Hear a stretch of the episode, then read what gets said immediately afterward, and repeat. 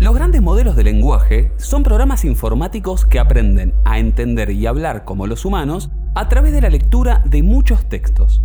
Estos modelos son utilizados para realizar tareas de procesamiento del lenguaje natural, como escribir frases coherentes, traducir idiomas o responder preguntas. Los ejemplos más conocidos son BERT, Bloom o GPT, cuya implementación a gran escala, ChatGPT, se encargó de escribir el párrafo anterior. En efecto, le pedí a un modelo de lenguaje que me explique qué son los modelos de lenguaje. No creo exagerar cuando digo que como humanidad nos encontramos delante de un desafío como ningún otro hasta ahora. Combinando milenios de evolución matemática y una cantidad incalculable de recursos, pudimos diseñar sistemas que rompen la barrera entre el significante y el significado, haciéndonos pensar que nos entienden. Pero el principal desafío es que somos nosotros, los seres humanos, quienes no podemos entenderlos, o peor aún explicarlos, y así todo los usamos en nuestra vida cotidiana. Y prepárate, porque las consecuencias que esto va a traer, no existe modelo alguno que las pueda predecir. Hola, soy Hernán Escudero y estás escuchando Buena Data, un podcast para entender, desmitificar y cuestionar el mundo de los datos y el uso de algoritmos. Aquí vamos a hablar de la ética en la inteligencia artificial, de los sesgos en la tecnología y cómo nos afectan como sociedad, discutiendo la realidad de una disciplina en constante evolución, cuyo crecimiento y omnipresencia nos afecta a niveles que aún no conocemos del todo. En el capítulo de hoy vamos a hablar del procesamiento del lenguaje natural y los grandes modelos de lenguaje y de los riesgos y desafíos que estos modelos representan a nivel cultural, político y social. Así que sin más preámbulos, arranquemos con buena data.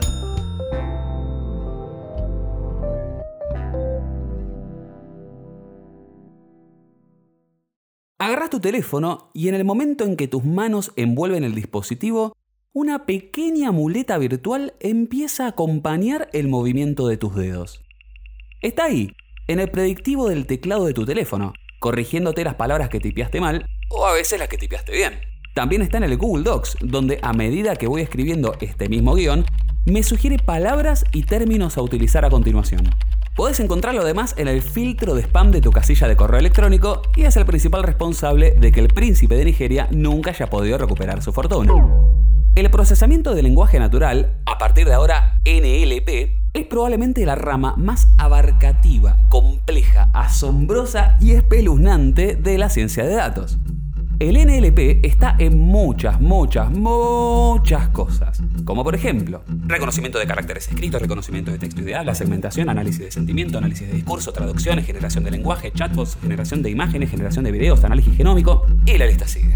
Es tan omnipresente como una deidad y de hecho hay gente que ha hecho chatbots que se conectan con WhatsApp y te permiten simular que hablas con Dios. Así que tan lejos no pareciera que estamos. Pero como ya dije, este es un tema muy complejo y muy abarcativo. Me atrevo a decir que el más difícil de todo lo que es ciencia de datos. Así que sentate tranqui y prepárate unos buenos matienzos porque empezamos por el principio. Y en el principio hubo palabras.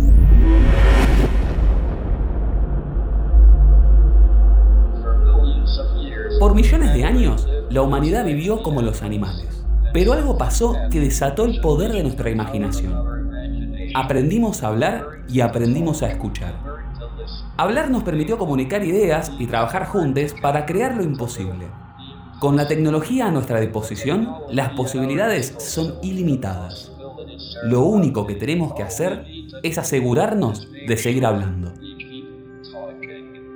Hace un siglo, alguien como Stephen Hawking, con la enfermedad degenerativa que lamentablemente tenía, habría muerto a los muy pocos años de vida. Pero por suerte estuvimos lejos de eso. Los avances de la ciencia le dieron 74 años en esta Tierra y los de la tecnología le dieron una voz y movimiento robóticos, pero llenos de alma. El lenguaje es tan maravilloso como misterioso. Es algo que crea y moldea la realidad, que al ponerle nombres la hace concreta, le pone límites. Si la defino, la limito. Y es cierto, definir es limitar. Y una de las primeras definiciones de la realidad son las palabras. Vos ahora estás escuchándome hablar y la línea de ideas y sensaciones que yo tengo en mi cabeza de alguna forma te llega porque uso una serie de palabras y no otras en un determinado orden y también con una determinada cadencia tonal. Así como cobra sentido la famosa frase del filósofo y lingüista Ludwig Wittgenstein. Los límites de mi lenguaje son los límites de mi mundo. Ahora bien, el lenguaje no es únicamente las palabras, sino que tiene otros componentes. Gestualidades, miradas, inflexiones vocales, son algunos de los elementos que a su vez le agregan una capa de complejidad más a lo que es la comprensión de un mensaje. Claro que sí, pero hay la verdad y la verdad. De hecho, el ejemplo más claro, y que es casi imposible de resolver para los modelos más típicos de NLP, es el tono del sarcasmo y la ironía, que es una expresión que los algoritmos les es re fácil interpretar, ¿eh? Posta, posta, la entienden re fácil. Ah, por cierto, estaba siendo sarcástico. Los sistemas de recomendación, como los que se usan en Spotify o Netflix, de los cuales hablé en el capítulo pasado, tampoco entienden de sarcasmo. Y es por esto que hay que tener mucho cuidado con el famoso consumo irónico. Porque compartir un perfil de un terraplanista facho porque te resulta gracioso o porque te gusta y querés que lo lea más gente, para el algoritmo es exactamente lo mismo. Mi nombre es Sofía Chechi, soy licenciada y profesora en letras por la Universidad de Buenos Aires con orientación en lingüística formal y actualmente soy becaria doctoral del Consejo Nacional de Investigaciones Científicas y Técnicas, o sea, del CONICET. ¿Qué ingredientes tiene que haber para que exista, para que se dé la comunicación? Básicamente, emisor y destinatario o receptor y entre ellos lo que se transmite es justamente un mensaje. ¿Cómo sabemos que lo pueden entender tanto el receptor como el emisor en el caso de que cambie de rol? Bueno, lo que rige es un conjunto de reglas que nos permiten comunicarnos a grandes rasgos. O sea, un código. Esta idea de la lengua o el código y qué es, dónde está y cómo funciona es el núcleo de los debates de la lingüística moderna. Hay algo que nos predispone como humanos a hablar. Volvamos a la idea de comunicación. Si nos imaginamos un acto de comunicación, esos dos agentes probablemente sean humanos. Ahora, ¿qué pasa cuando algo puede hablar y no es humano? Y mucho más preocupante que eso, no tiene conciencia y es una máquina. Ese es el problema que nos postulan las inteligencias artificiales de alguna manera funcionan con un código también que le proporciona un agente animado, un humano, y con grandes cantidades de texto que procesan y más o menos agrupan de acuerdo con esas reglas que les son cargadas. Las respuestas que pueden dar pueden ser precisas para el acto de comunicación, claro que sí, pero siguen sin tener intención y siguen sin tener la posibilidad combinatoria infinita que tiene el cerebro, otro de los grandes debates de la lingüística moderna. Hola, mi nombre es Agustín Di, soy ingeniero de sistemas y CTO de Deployer. Un gran modelo de lenguaje es un modelo autorregresivo de lenguaje, dado un contexto, el principio de una frase, una frase completa o bien una pregunta. Lo que va a hacer es tratar de predecir probabilísticamente hablando cuál es la próxima palabra o pedazo de palabra que tendría que continuar a ese contexto. Una vez que obtiene ese resultado, lo que va a hacer es agregarlo al contexto y seguir prediciendo en base a eso. Estos modelos aprenden a partir de grandes volúmenes de palabras, textos, por ejemplo Wikipedia, Internet en general y esencialmente la combinación de varios dominios lo que va a permitir es que ese modelo de alguna manera tenga conocimiento sobre los campos de los cuales evidentemente estuvo entrenado.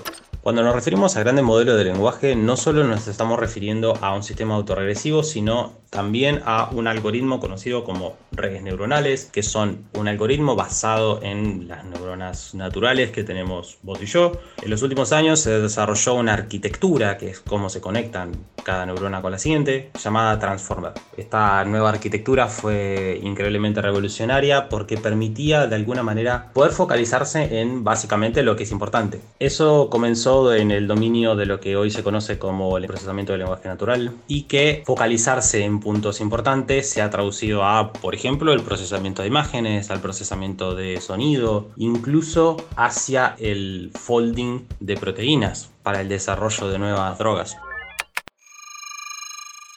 Ahora que tenemos un poco más claro qué implica hablar de el lenguaje, volvamos al tema que nos convoca. En los términos más básicos, el NLP parte de una idea muy sencilla. Las computadoras no entienden palabras, entienden números. Entonces el objetivo es encontrar la forma de traducir las palabras que son las unidades mínimas de la lengua, a números, para que las computadoras puedan trabajar con ellos. Las técnicas propias del NLP han ido evolucionando con el tiempo. Desde las elementales bolsas de palabras, esto es ordenar un texto en forma de matriz y contar cuántas veces ocurre cada palabra, hasta los embeddings, representaciones de las palabras en espacios semánticos de múltiples dimensiones, el primer paso es el mismo que se repite como un eslogan no oficial del programa, traducir la realidad en datos. ¿Para qué? Para poder hacer algo con ello. Y si bien no hay nada especialmente nuevo en aplicar modelos estadísticos y matemáticos al análisis del texto y del lenguaje, lo que sí es nuevo es que a través del poder de la computación en la nube, una cantidad ridículamente alta de datos y un par de milenios de matemática en el medio, hicimos algo con ello. En 2018, Google anunció el lanzamiento de un modelo llamado BERT, cuyas siglas no vienen al caso, dando el primer paso en el nacimiento de una nueva era, la era de los grandes modelos de lenguaje, o LLM por su sigla en inglés de Large Language Models. Estos modelos son redes neuronales entrenadas sobre una cantidad de datos virtualmente inimaginable, cuyo resultado son palabras u oraciones que para nuestros ojos humanos parecen tener coherencia y representaciones semánticas apropiadas. Dicho en otras palabras, parece que entienden, parece que hablan y parece que lo que dicen tiene un significado. Y hasta acá todo más o menos tranquilo, era un desarrollo alucinante de Google y las grandes compañías de tecnología que siguieron sus pasos, con aplicaciones interesantes y prometedoras, pero nada nuevo bajo el sol. Hasta que en noviembre de 2022 pasó algo que cambió absolutamente todo. Algo que hizo, y esto no es un chiste, que tuviera que tirar el guion de este mismo capítulo, porque todo lo que había escrito pasó a quedar tan viejo como si estuviera hablando de una máquina de escribir. El 30 de noviembre de 2022, la empresa OpenAI, ahora propiedad de Microsoft, se convirtió en la partera de una nueva revolución industrial trayendo al mundo una criatura única en su especie.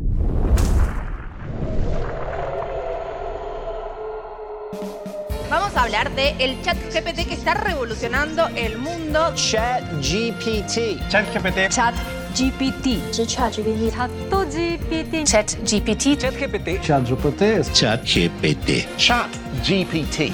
Maybe you've heard of it. If you haven't, then get ready. Si esto fue el fin del principio o el principio del fin, será materia de los historiadores de las décadas y los siglos que vendrán, pero lo que sí es cierto es que ChatGPT dio inicio formal a una nueva era de productos a escala masiva que tienen a la inteligencia artificial en el núcleo y no como un agregado simpático. Es realmente muy difícil explicar la sensación que genera este tipo de productos a alguien que nunca los haya usado.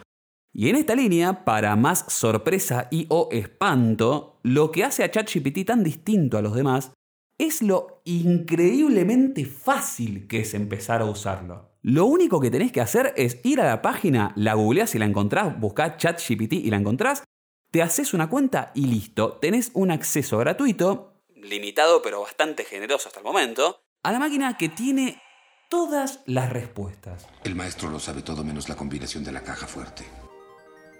El problema que tenemos es que no sabemos ni qué preguntarle ni cómo hacerlo.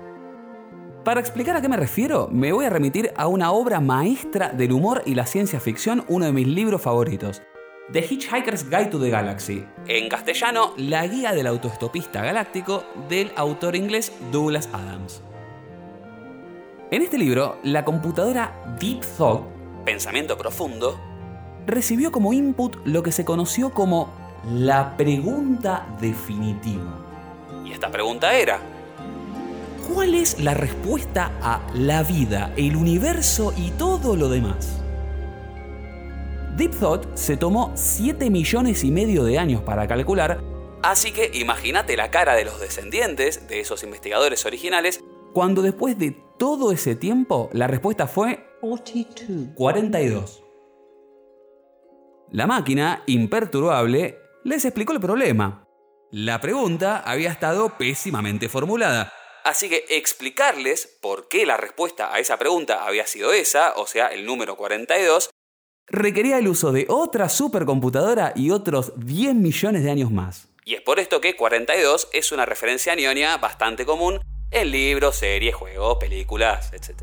Este ejemplo de un libro que tiene casi 50 años ilustra de forma inmejorable cuál es uno de los problemas que tenemos el día de hoy, la forma en la que les pedimos cosas a estos algoritmos y qué es lo que nos devuelven. Pero por debajo de ello hay otra idea, que es que ahora tenemos que aprender a relacionarnos con una IA. O como dijo el CEO de OpenAI, Sam Altman, a coevolucionar con la IA en una declaración de febrero de 2023. El NLP está en el corazón mismo de estos desarrollos que pertenecen al campo de lo que hoy en día se conoce como IA generativa. Esto es, algoritmos capaces de hacer contenido muy, muy, pero muy parecido a lo que haría un ser humano. Y es exactamente a esto lo que me refería cuando en el capítulo pasado mencionaba el rol de los algoritmos en lo que es la creación de la cultura. Ahora no solo tenemos acceso a la distribución de arte y contenido mediante estos algoritmos, sino que además tenemos acceso a herramientas que de forma cada vez más sencilla crean texto, imágenes y hasta audio de forma artificial. Y obviamente hay un par de problemas bastante importantes con esto. Para empezar, solo las mentes más entrenadas en matemática de nuestra especie, de la humanidad, entienden de forma precisa exactamente cómo es que funcionan. Y aún así, por la propia naturaleza de estos modelos, es casi imposible entender por qué es que dicen lo que dicen, por qué es que arrojan el resultado que arrojan. Tiene la palabra el diputado ChatGPT. Este es un texto que fue escrito recién por un chat de inteligencia artificial GPT-3 y que contestó la pregunta de por qué los populismos en el mundo tienden a controlar los poderes judiciales de sus estados. Esto es el futuro, Presidenta. Pero pareciera ser, Presidenta, que el futuro a ustedes les tiene picado el boleto. Anda, anda para allá, bobo. Anda para allá, bobo. Gracias, diputado, y recuerde suscribirse al newsletter de Buena Data para evitar confundirse. Estos modelos de IA generativa son lo que en la jerga se denomina no determinísticos. Siempre hay un componente aleatorio en su resultado. Siempre hay un elemento del azar interviniendo. En términos mucho más fáciles, si vos a ChatGPT, por ejemplo, le preguntás, Che, ChatGPT, ¿me contás una historia sobre un carpincho que sabe programar?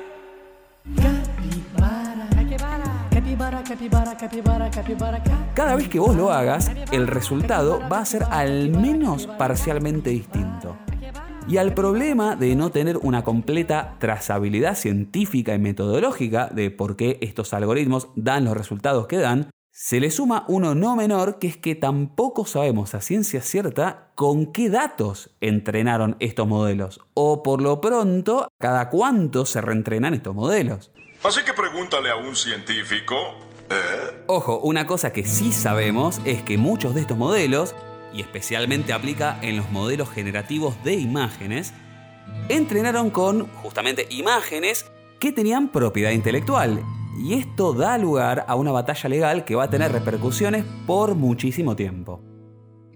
Entonces nos encontramos en una situación bastante única en nuestra historia. Creamos herramientas que de forma casi autónoma son capaces de reemplazar a dibujantes, escritores y músicos, pero lo que es nuevo es que pueden reemplazar hasta los mismísimos programadores que desarrollan el código de estos modelos.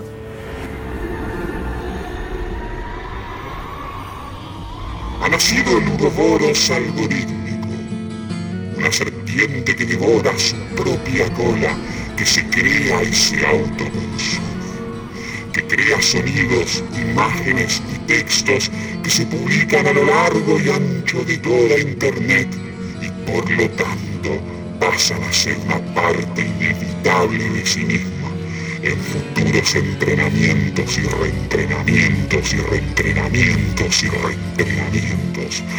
Así hemos dado a luz una interminable de creación y destrucción que trae y reproduce en el mundo un contenido sin forma, nada y todo a la vez. Y un punto importante es que por el mero volumen de datos y por el poder necesario para poder entrenarlos, para poder hacer algo con todos esos datos, hay solo un puñado de empresas que pueden diseñar y entrenar estos modelos completamente de cero. Lo que sí podemos hacer nosotros mortales es hacerle pequeños refinamientos, que en la jerga es lo que se conoce como fine tuning, para poder ajustarlo a fines un poco más específicos. Entonces, resumiendo, no podemos controlar con qué se entrenan estos modelos. No podemos replicar los resultados de estos modelos. Ni tampoco podemos saber cuál es el costo real que tienen estos modelos, tanto en materia económica como en materia ambiental. Y lo peor de todo es que realmente no tenemos forma alguna de prever cuál va a ser el costo social de estas tecnologías. O sea, cuál va a ser el impacto concreto y real que van a tener en nuestra vida cotidiana. Para poner un ejemplo, cuando Justin Rosenstein inventó el botón de like en Facebook, el tipo no tenía manera de imaginarse que su desarrollo iba a hacer que la ansiedad y la psicosis colectiva se multiplicaran a niveles desconocidos y que se convirtieran en el estado por default de media humanidad. Pero tampoco tenía forma de saberlo. Y ese es exactamente el punto. Hay un interés muy grande en que se desarrollen estas tecnologías. Hay muchísima, pero muchísima plata en serio invertida en hacerlo. Pero la pregunta es, ¿para qué? We're making the world a better place through Paxos algorithms for consensus protocols. And we're making the world a better place through software-defined data centers for cloud computing. A better place. Making the world a better place. We're making the world a better place. Better place. Better place. Better place. Better place. Better place. Better place. Yo me atrevo a decir que ninguna de estas tecnologías fue concebida para hacer del mundo un mejor lugar o con un propósito concreto en mente, salvo demostrar que se puede y empezar a sentar las bases para un mañana que sigue sin estar planificado en lo más mínimo. En palabras bien argentas, al futuro lo estamos atando con alambre. El ejemplo más crudo de esto que estoy diciendo es que Google salió corriendo de una forma desesperada a desarrollar una alternativa a ChatGPT. ¿Y por qué tanto interés? Porque Microsoft, que para algo compró OpenAI, está incorporando esa tecnología en Bing, el buscador que es el eterno cebollita detrás de Google, y esto representa una amenaza realmente muy seria al dominio y hegemonía total y absoluta en el mercado de los buscadores.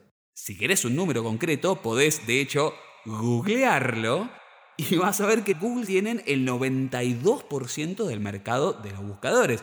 Eso es mucha plata. Es decir, pusieron quinta a fondo en la carrera del desarrollo tecnológico únicamente para no perder una posición en el mercado. Entonces, una vez más, tenemos empresas que dicen pensar en el bienestar de la humanidad, pero no buscan satisfacer las necesidades de la sociedad, sino de un mercado que estas mismas empresas van inventando a medida que avanza y se disemina la tecnología que crean, y en buena medida la tecnología que se nos es impuesta. Por la degradación humana. Hace 30 años nadie necesitaba internet, streaming, redes sociales o una vida digital entera hasta que la nueva realidad que propulsaron los adelantos tecnológicos propios de nuestra era las hizo imprescindibles. De la misma manera, nadie necesitaba IA generativas, pero estas empresas se están encargando de hacerlas tan fáciles y tan accesibles para incorporarlas en la vida cotidiana que lentamente también están pasando a ser imprescindibles.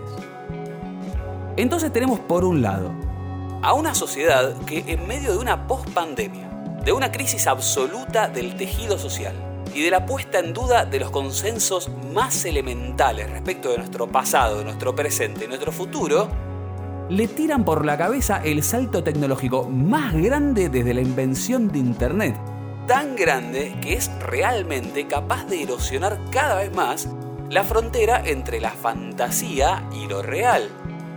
Y por otro lado, tenemos a empresas que están entrando en un estado de frenesí para ver quién saca el algoritmo que más rompa la barrera entre la IA y la humanidad. Y haciéndolos cada vez más ubicuos, más inescapables y más necesarios. Y están haciéndolo fingiendo demencia ante los problemas concretos y reales que están dejando a su paso. Y ojo, todo esto es sin entrar en las cuestiones más macro y geopolíticas, como las tensiones entre Occidente y Oriente, la crisis ambiental y energética, las guerras y un larguísimo etcétera.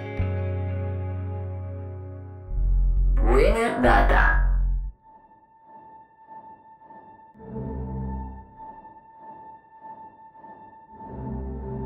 Uno de los padres de la inteligencia artificial moderna, Joseph Weizenbaum, hace una distinción crucial entre decidir y elegir. Mientras que la decisión es algo que puede ser programado, la elección es una capacidad que nos hace humanos. Es producto de la comprensión, del criterio, el juicio y la empatía, no del cálculo probabilístico. Y traigo esto porque es momento de que nos animemos a elegir otra cosa.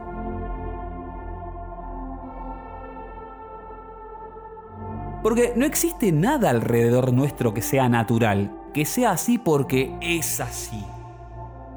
Desde el inodoro en el baño, que hace que no nos muramos de cólera cada vez que satisfacemos nuestras necesidades, hasta la notebook conectada a un satélite girando a decenas de kilómetros en el espacio, si miras alrededor te vas a dar cuenta de que hicimos de este mundo nuestro mundo. Y la realidad es que todavía no sabemos qué hacer con eso. Y la respuesta a esta pregunta no nos la va a contestar una máquina universal. No la va a predecir un modelo, ni tampoco la va a generar ninguna inteligencia artificial. Porque no es artificial la inteligencia que nos va a llevar a hacer aquello que es correcto para nuestro auténtico bienestar. Este es el mundo que tenemos hoy en día. Hoy, en el 2023. Es un mundo que no imaginamos, no supusimos, no vimos venir, pero está acá. Y sin querer caer en la paranoia y en el alarmismo, la realidad es que si no tenés aunque sea un poquito de miedo es porque no estás prestando atención. Voy a confesar que no hubo nada en mi humilde carrera como comunicador que me haya desafiado tanto como este capítulo. ¿Cómo explicar que de repente hay un chatbot que es capaz de responderte todo lo que vos le pidas, pero que en realidad eso es un problema. ¿Cómo convencerte de que aunque Bing, por ejemplo, diga tener crisis existenciales y sentir pena, o que Lambda diga estar vivo y pida un abogado para que le garantice sus derechos, esos algoritmos y esas respuestas no son más que un reflejo de nuestra propia desesperación como especie ¿Cómo te convenzo de eso si hasta yo mismo a veces dudo de lo que veo? Igual ojo, no todo es bronca y dolor.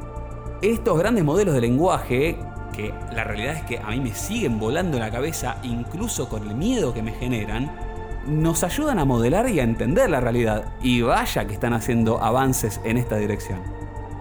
Pero el punto que tenemos que tener siempre presente es que estos desarrollos no pueden entender la realidad por sí solos, ni tampoco pueden comprender la totalidad de aquello que hace a la vida humana. Porque aunque a estos modelos de lenguaje les hayamos enseñado a hablar como nosotros, no hacen más que ser nuestro propio eco, nuestro propio reflejo.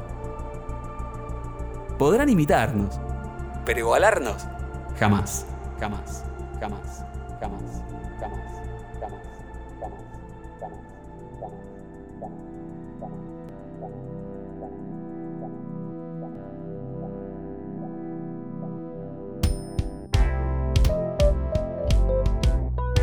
El episodio de hoy terminó, pero la discusión por el uso responsable de los datos continúa en Instagram, en buenadata.podcast.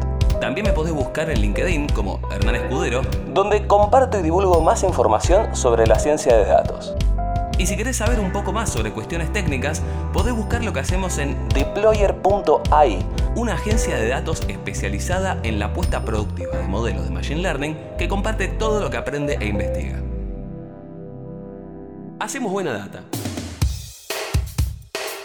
Marcaster Media, producción, edición, diseño sonoro y postproducción sonora. Circular.lat, en comunicación y dirección de arte. y Hernán Escudero en idea y música original, producción, guion y grabación. Esto fue Buena Data y nos volveremos a escuchar en el próximo episodio.